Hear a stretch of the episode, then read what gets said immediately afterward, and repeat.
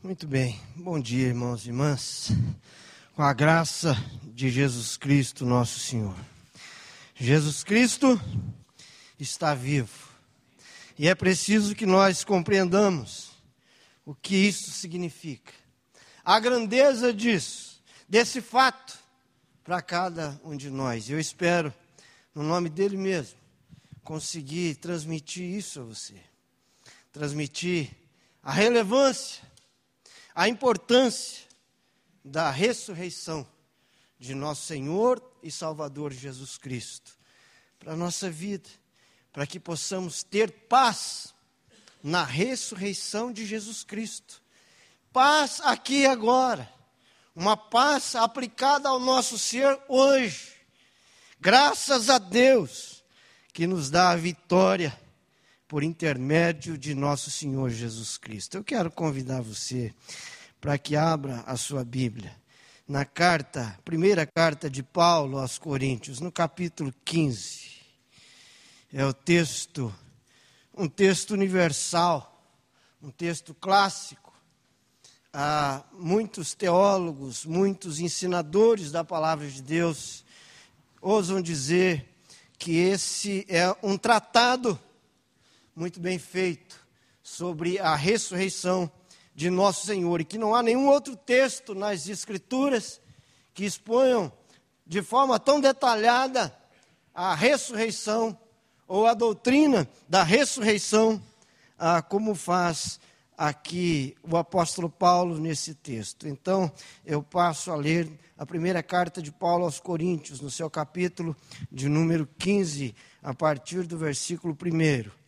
Irmãos, venho lembrar-vos o evangelho que vos anunciei, o qual recebestes e no qual ainda perseverais. Por ele também sois salvos, se retiverdes a palavra tal como vou-la preguei, a menos que tenhais crido em vão. Antes de tudo, vos entreguei o que também recebi que Cristo morreu pelos nossos pecados, segundo as Escrituras, e que foi sepultado e ressuscitou ao terceiro dia, segundo as Escrituras, e apareceu a Cefas, e depois aos doze. Depois foi visto por mais de quinhentos irmãos de uma só vez, dos quais a maioria sobrevive até agora, porém alguns já dormem. Depois foi visto por Tiago, mais tarde por todos os apóstolos. E afinal, depois de todos, foi visto também por mim, como por um nascido fora de tempo. Porque eu sou o menor dos apóstolos, que mesmo não sou digno de ser chamado apóstolo, pois persegui a igreja de Deus. Mas pela graça de Deus sou o que sou, e a sua graça que me foi concedida não se tornou vã. Antes, trabalhei muito mais do que todos eles. Todavia, não eu, mas a graça de Deus comigo. Portanto, seja eu ou sejam eles, assim pregamos e assim crestes. Ora, se é corrente pregar-se que Cristo ressuscitou dentre os mortos, como, pois, afirmam alguns dentre vós que não há ressurreição de mortos?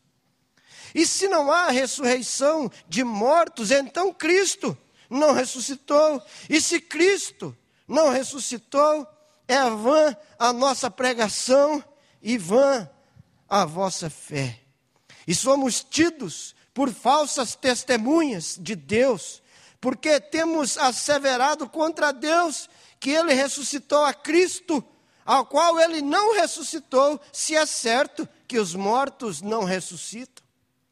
Porque se os mortos não ressuscitam, também Cristo não ressuscitou.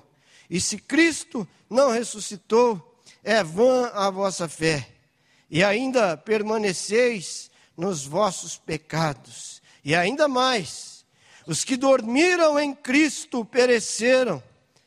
Se a nossa esperança em Cristo se limita apenas a esta vida, somos os mais infelizes de todos os homens. Mas, de fato, Cristo ressuscitou dentre os mortos, sendo Ele as primícias dos que dormem. Amém. Pai Celestial, louvado seja o teu santo nome. Porque o Senhor é um Deus fiel. Tu és todo cheio de graça e de glória. E é possível que nós não consigamos entender na sua plenitude o que significa estarmos aqui. O que é que nós estamos celebrando? O que é que nós estamos fazendo aqui nesta manhã de domingo? Ó oh, Deus querido, tende misericórdia de nós que o Senhor possa sensibilizar o nosso coração, que o Senhor possa encher o nosso coração de fé e de esperança, para que possamos, no Teu nome, sair daqui abençoados para o nosso bem e para a Tua honra e para a Tua glória, em nome de Jesus. Amém.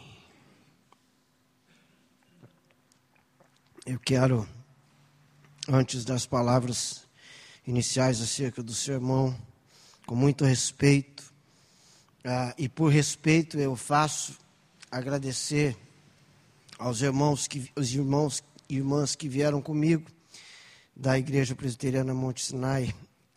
Quem está aí da Monte Sinai, pode ficar de pé um pouquinho, por gentileza, pode ficar em pé.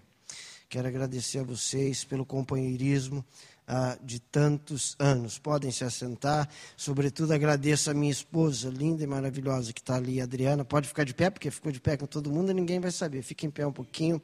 Essa é a moça mais bonita dessa igreja nessa manhã. Quero agradecer também ao pastor Davi. Onde é que está o Davi? Davi, quero te agradecer. Quero te agradecer porque fui abençoado através da sua vida. Ah, e não estou aqui quebrando nenhum protocolo, ah, no sentido de ler o texto, orar e fazer um agradecimento, porque Deus muito me honrou através da vida desse moço. Ah, há algum tempo, na verdade, há mais de 10 anos, eu sempre tive assim, uma vontade, eu falei, pai, eu queria tanto pregar nesse culto da ressurreição, como eu gostava de pregar lá no culto das sete palavras, com o pastor Ailton, o pastor Joás, tantos outros pastores, Aquele culto eu preguei por mais de 10 anos, e aí depois, por algumas razões, é, dentre elas, uh, outros pregadores, e aí eu não, não, tive mais a graça de ser convidado, e eu sentia tanta falta de pregar naquele culto, era tão gostoso, e eu tinha vontade também de pregar nesse culto. E Deus, assim, de uma forma tão bonita, usou Davi e ele me convidou para estar aqui com você. E eu quero dizer que eu estou muito honrado, estou muito feliz. Eu dou graças a Deus porque eu, eu me sinto honrado. Eu me sinto assim, cheio de alegria por estar aqui, credo. Que coisa feia, não é feio. Eu estou tão contente de estar aqui nessa manhã, sabendo que sou indigno de estar aqui. Mas o convite desse amado irmão, o abraço dele, o carinho dele, a forma graciosa como o Espírito Santo usa a vida desse moço ah, me fez estar aqui com vocês. Então eu quero com muita alegria nessa manhã, onde Deus sabe que meu coração explode de alegria ah, por ver aqui ah, o povo de Deus reunido, por ver aqui a minha esposa, por ver aqui tantos colegas e por poder ter ah, essa honra e merecida de falar-lhes da parte de Deus, sobretudo numa manhã como esta. Irmãos e irmãs, a carta que o apóstolo Paulo escreve à igreja de Corinto, portanto, a igreja que estava na cidade de Corinto, uma igreja capital, capital da Caia, uma, uma cidade que era capital da Caia, uma província. Corinto era uma cidade, segundo os historiadores, riquíssima.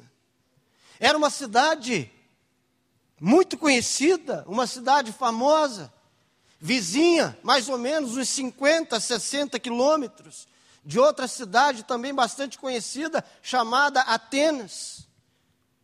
E como todas as cidades gregas, e podemos dizer, o reverendo, o reverendo Hernandes Dias Lopes chega a dizer que Corinto, a igreja de Corinto era uma igreja grega, porque estava ali em terras gregas, e podemos afirmar que era uma igreja banhada pela filosofia platônica do dualismo, ou seja, os gregos entendiam que a alma era eterna, mas o corpo haveria de morrer, e é bom que morra mesmo, porque a matéria é má.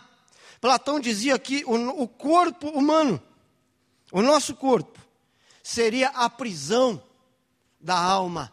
E então, ao morrer o corpo, a alma seria liberta. Então, falar ali em Corinto sobre ressurreição era falar que um corpo voltaria para aprisionar novamente a alma, eles abominavam isto. E a igreja de Corinto era uma igreja composta por romanos convertidos, por gregos convertidos, por judeus convertidos, por gentios. E cada uma dessas pessoas, cada um desses grupos, vinham com as suas tradições, vinham com os seus ensinamentos, com as suas filosofias sobretudo os gregos, que já tinham ah, influenciado de alguma forma a comunidade judaica. Haja visto os saduceus que não admitiam, não criam na ressurreição. E o apóstolo Paulo, então, teve muitos problemas ao pregar a doutrina da ressurreição de nosso Senhor. E também a ressurreição da igreja, a ressurreição dos crentes. E aqui mesmo, na igreja de Corinto, estudiosos dizem que a grande tese de Paulo é falar da ressurreição dos crentes.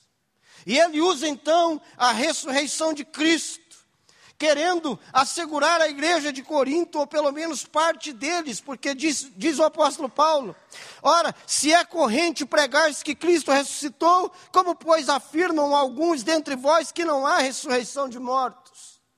O apóstolo Paulo diz: Olha, vocês não podem crer na ressurreição de Jesus Cristo, porque esta eles não questionavam diretamente. Eles não ousavam diretamente questionar a ressurreição de nosso Senhor, porque entendiam que Ele era Deus. Isso, romanos convertidos, a gregos convertidos, os gentios e nem os, os judeus, eles não questionavam a ressurreição de Jesus de Nazaré. Mas eles questionavam e não acreditavam em suas próprias ressurreições. Eles não acreditavam nas ressurreições daqueles que já haviam dormido no Senhor.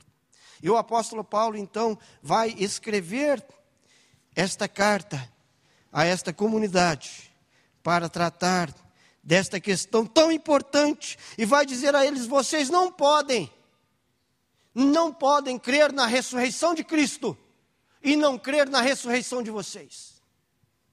Porque a ressurreição de Cristo, como muito bem coloca Almeida aqui no título desse texto, a ressurreição de Cristo, penhor penhor da nossa ressurreição.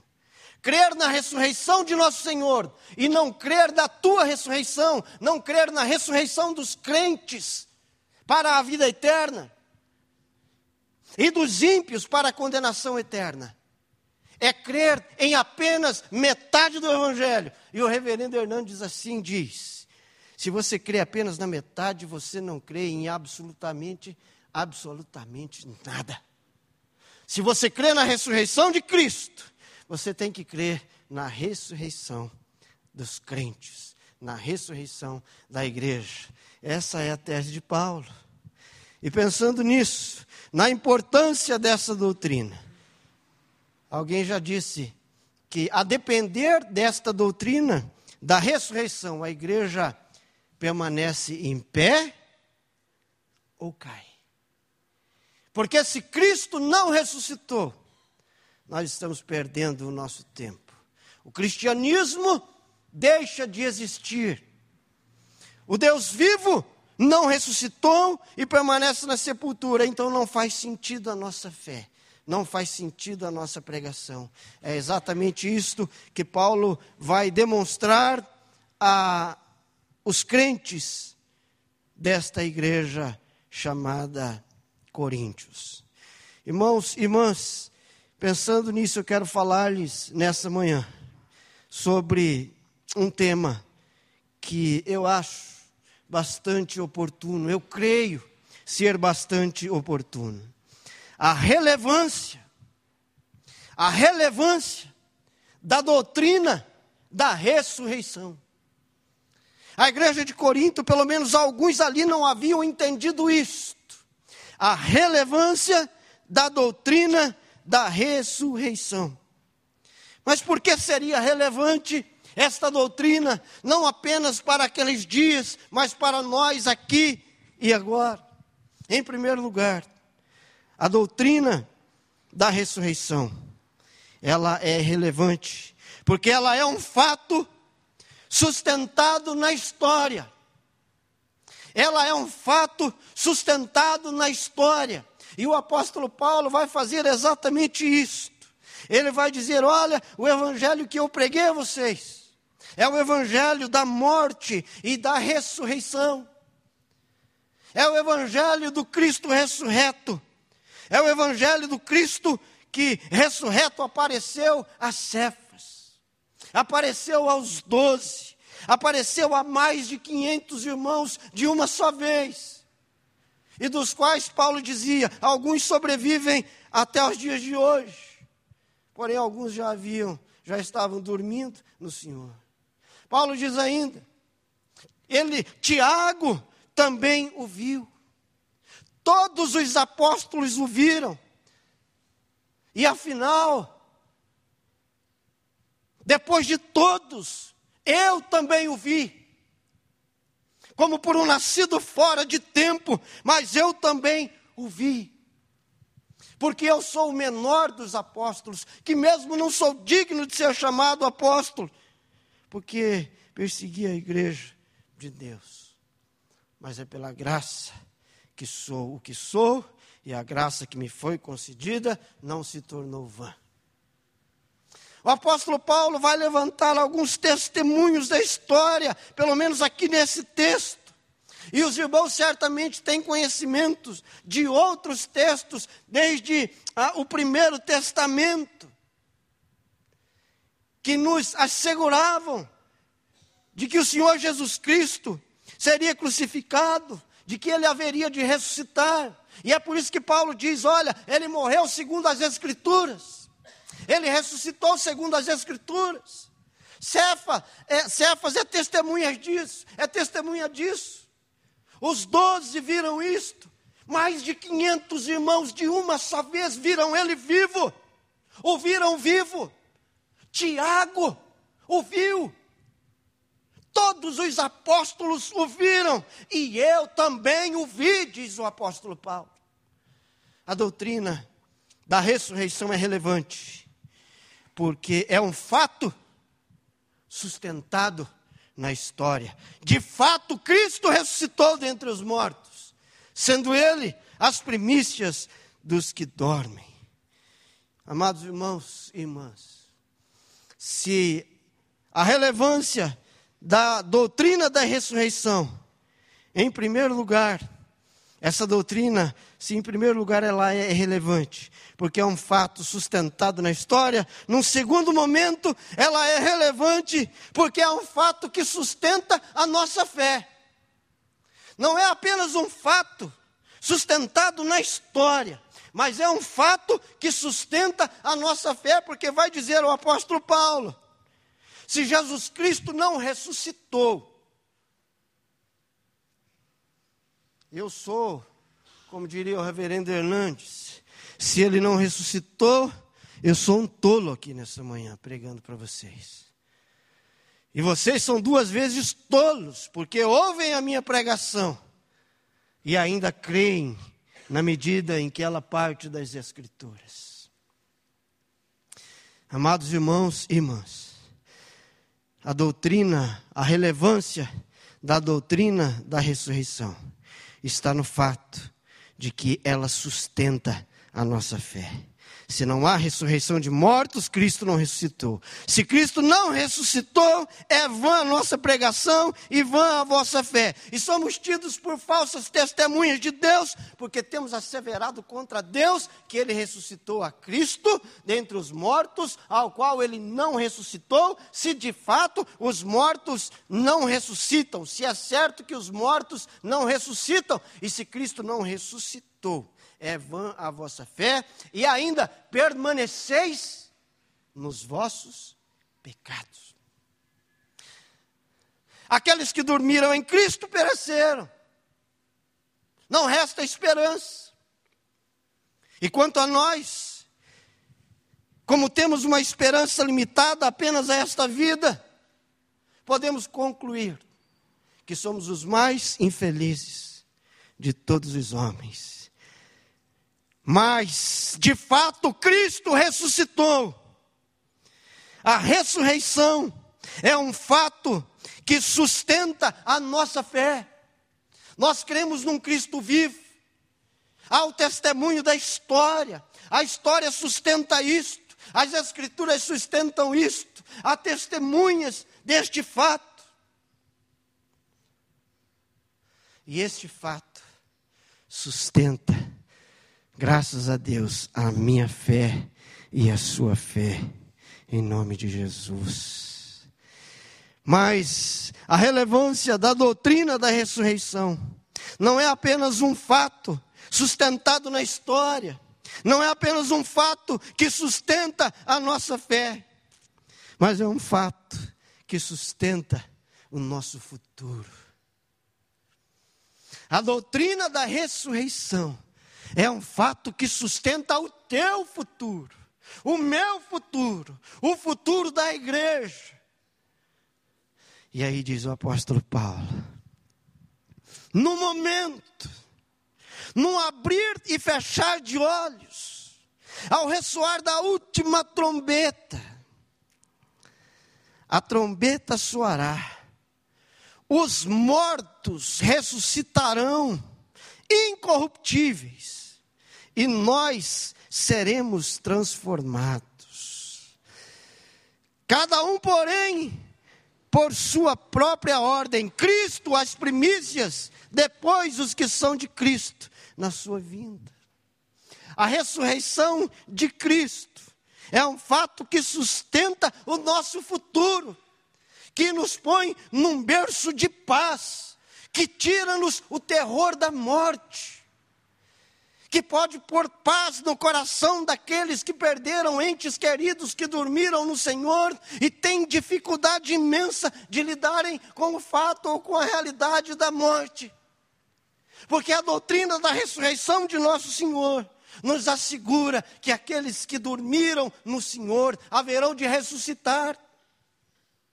O seu marido vai ressuscitar, a sua esposa vai ressuscitar, os seus pais ressuscitarão. E eu fico pensando que Jesus veio a esse mundo, viveu a nossa vida sem pecados, morreu a nossa morte, ressuscitou por nós, para garantir que nós um dia também ressuscitaremos naquele glorioso dia, no último dia. Nós, os que estivermos vivos de forma alguma, precederemos aqueles que estão mortos. Primeiro, o primeiro ato na vinda de nosso Senhor, a primeira providência será levantar dentre os mortos aqueles que nele dormiram. Permitam-me contar-lhes um fato pessoal. Eu e minha esposa fomos ao médico, ela estava grávida. E já há algum tempo e nós fomos lá, compramos o CDzinho para gravar o ultrassom e fomos felizes da vida. Subimos, entramos no consultório. Ela deitou, ela olhava para mim e ria. O médico passou bastante gel, suponho, na barriga dela e ficou passando lá aquele aparelho.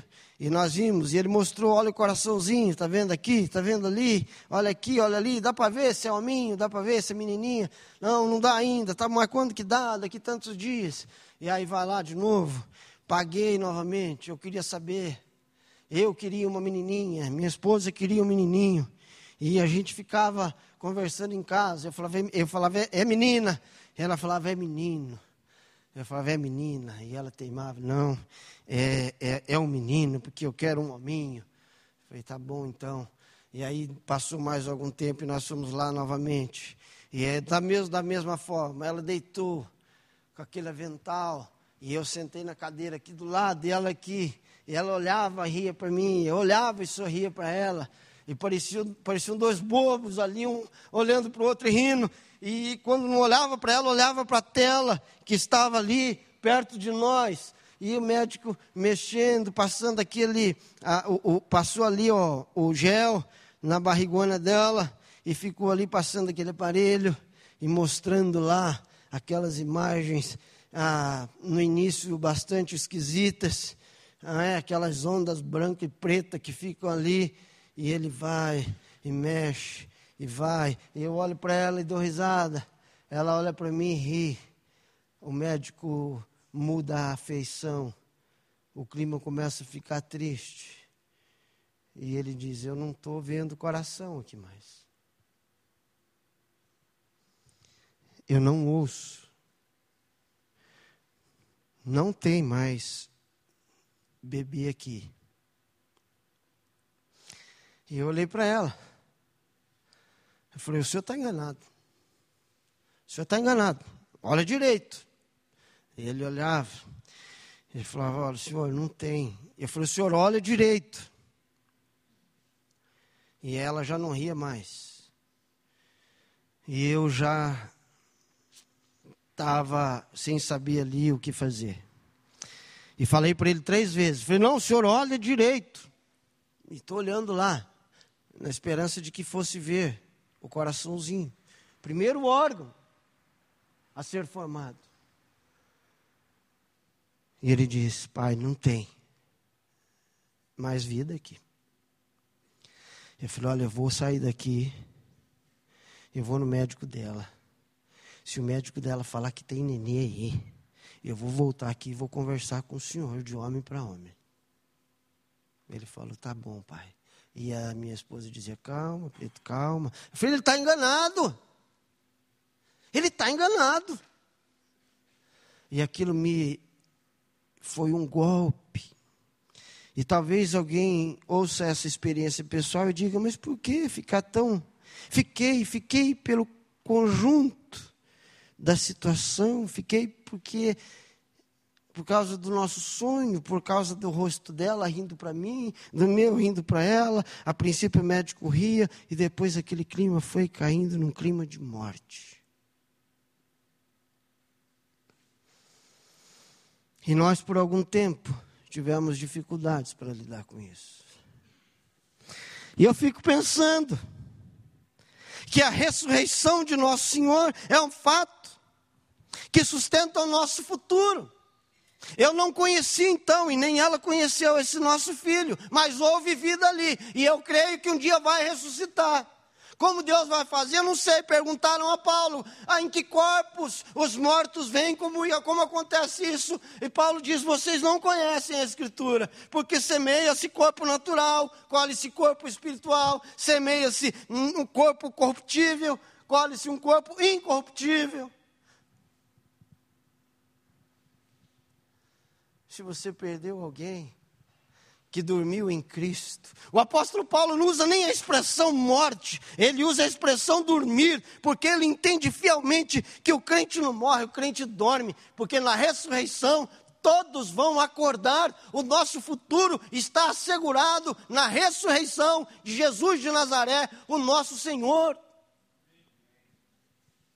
A igreja vai ressuscitar, salvo aqueles que estiverem vivos, que, como já vos disse, serão transformados. Irmãos e irmãs, a ressurreição de Cristo deve nos trazer paz. Já não precisamos ter medo da morte. Talvez um dia todos nós possamos dormir, mas a morte já não tem a palavra final ela não é mais o ponto final. A morte está vencida, está derrotada. O Senhor Jesus Cristo é as primícias, Ele é o primeiro, o único que levantou dentre os mortos, no sentido de nunca mais morrer. Outros que ressuscitaram antes dele tornaram a morrer. Por isso o apóstolo Paulo diz: Jesus Cristo é as primícias, porque como ele ressuscitou, ninguém ressuscitou. Ele ressuscitou vencendo a morte para todo sempre por Ele e por nós. Louvado seja o nome do nosso Senhor. A relevância da doutrina da ressurreição é uma doutrina extremamente relevante. Em primeiro lugar, porque é um fato sustentado na história. Em segundo lugar, porque é um fato que sustenta a nossa fé. Em terceiro e último lugar, é relevante porque é um fato que sustenta o nosso futuro. Graças a Deus, diz o versículo 57 do capítulo 15. Graças a Deus que nos dá a vitória por intermédio de nosso Senhor Jesus Cristo. Amém e amém. Que essa doutrina possa trazer paz a você pelo resto dos seus dias aqui. Paulo pregou sobre isto naquela igreja, porque muitos não entendiam. Eles aceitavam a ressurreição de Cristo, mas não criam em suas próprias ressurreições. Quem crê na ressurreição de Cristo e não crê na sua própria, creu apenas na metade, consequentemente, não creu em nada. É preciso aceitarmos o Evangelho na sua inteireza. Nós haveremos de ressuscitar haveremos de estar com o Senhor, haveremos de conhecê-lo como somos conhecidos, para a glória dele e para o nosso bem, em nome do Senhor Jesus Cristo. Amém.